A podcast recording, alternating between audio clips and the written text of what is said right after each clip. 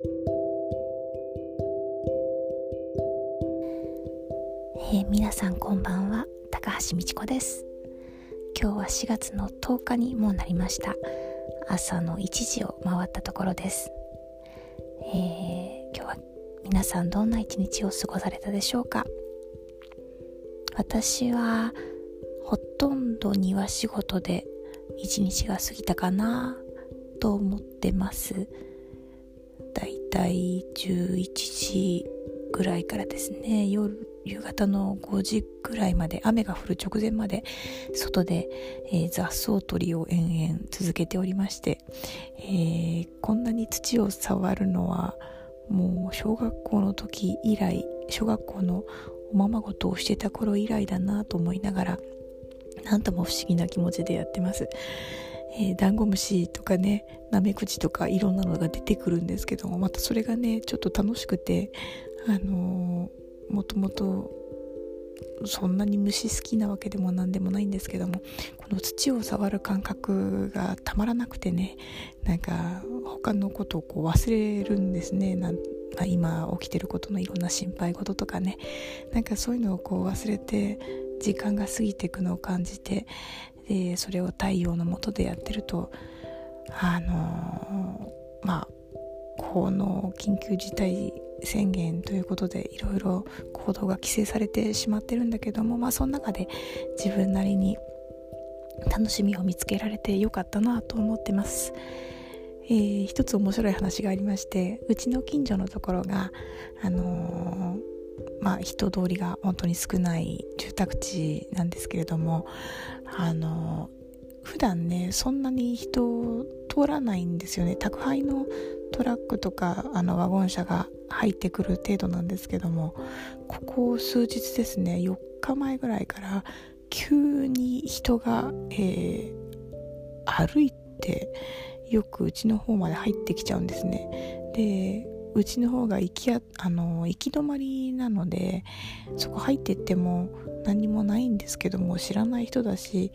あのあんまり声かけられないで今日も3組ぐらいいましたね。あの皆さん、まあ、私もそうなんですけども散歩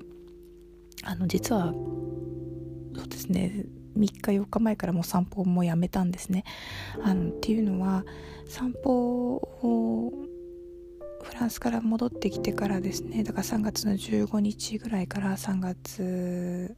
まの末4月の本当に1日2日ぐらいまでは近所を散歩したりジョギングしたり、えー、まあ、歩きながらお花見したり天気も良かったんでしていたんですけれども、まあ、海外のいろんな話を聞いているとですね、えー、散歩も推奨していないんですね。であのまあたまたま私今ここで言いたいのはあのこうやってね近所に本当に、え、いろんな方が歩き始めててそれもま近所の方じゃなくて、えー、割と多分遠いところからこう歩いてきてで道がわからないで行き止まりのところにこう袋小路のところに入ってきちゃう方がたくさんいるんで。まあ、もちろん悪気もないで、えー、運動不足にもなっちゃうしっていうんで、まあ、国政府としても散歩は推奨しているようなんですが、えー、私個人的な意見としてはですね海外のいろんな話を聞いていたり、まあ、フランスとの状況だったりそういうのを考えると散歩もちょっと私はこの2週間ぐらいはやめた方がいいんじゃないかっていうふうに思いました。で、えー、今私は母と2人でこういる状況なんですけれども母はもう、えー、買い物には出ないでもらってですね。で私は一応週に2回だけ買い物にさささっと出ようっていう風に心がけてます、えー、ままず一つには私自身が家に菌を、まあ、ウイルスを持ち込まないようにして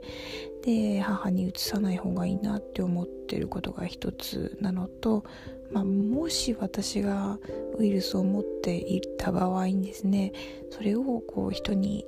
たくさん移してはいけないなという時期にかかっってるわけですね。でうん本当に海外からのいろんなニュースを見てたりあと実際に、えーまあ、フランス人の友達からの話を聞く限りですとあの例えばお買い物に行ったものを、えー、マスクとかねしながらで、まあ、上着を着てで買ってきたものっていうのを、えー、お医者さんからの、まあ、アドバイスとしての一言なんですけれどもそういうものを外に24時間、えー、置いておくそうすることでウイルスを、えーえ、避けることができるというふうに、まあ、それに従ってやっている人も、まあ、少なからずいるようなんですね。で、まあ今まだ私のいるこの東京の状況だとそこまで私は気をつける人が少ないように思えるんですね。で、うん、潔癖という言い方もあれですけれども今のこの時期この2週間もしくは3週間もしくは1ヶ月ですけれどもできる限りうんもう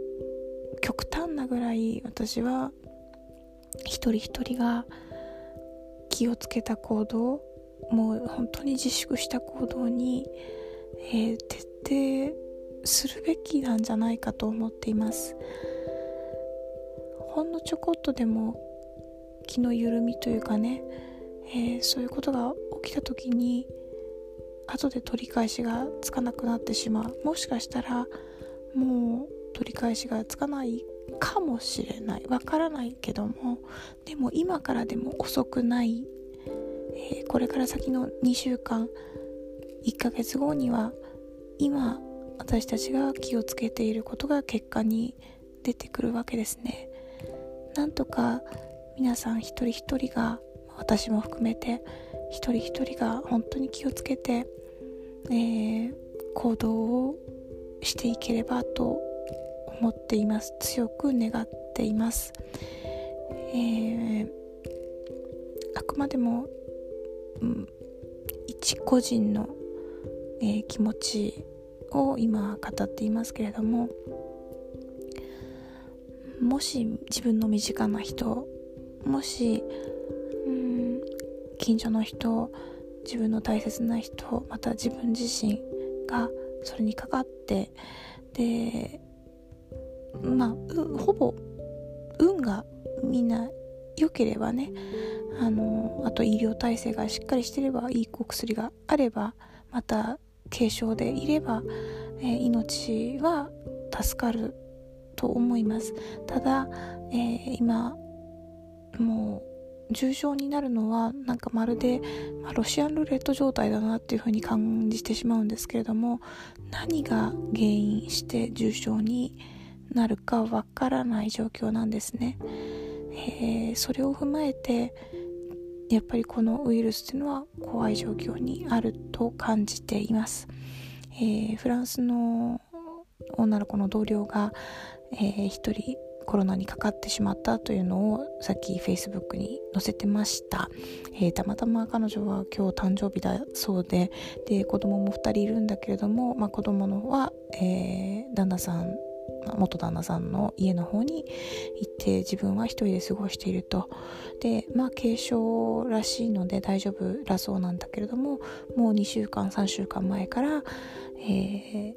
ー、フランスは、えー、規制が出ているので自宅待機、えー、を強制されているんですね。なので彼女は、えー、週に2回だけ買い物に行くという生活をしていました。なのにコロナにかかってしまったんですね。うん、どこで何を拾ってきちゃったかわからないと。で彼女自身はもちろん、えー、外に出る時は、えー、まあ、きちんと防護してでその服は外で脱いで、えー、持ってきた買い物のものは外に置いといて、えー、っていうことを繰り返してたそうですそれでもコロナにかかってしまった、えー、このまま彼女が軽症で済んでもらうことをとにかく祈るばかりですけれども今後本当にどこでどうかかるかわからないんだなっていうのをこうつくづく感じました。で日本の検査してない検査ができない状況の分母の人数がとんでもなくいるわけですね。でそこの上の、えー、出てきてる数字っていうのが今まだまだ少ないんですけれども実際は私はすごく多い人数がもう出ているんだろうなというふうにうん感じざるを得ません。うんあとは、まあ、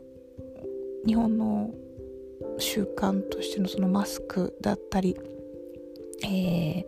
そのソーシャルディスタンスがもともととても距離がある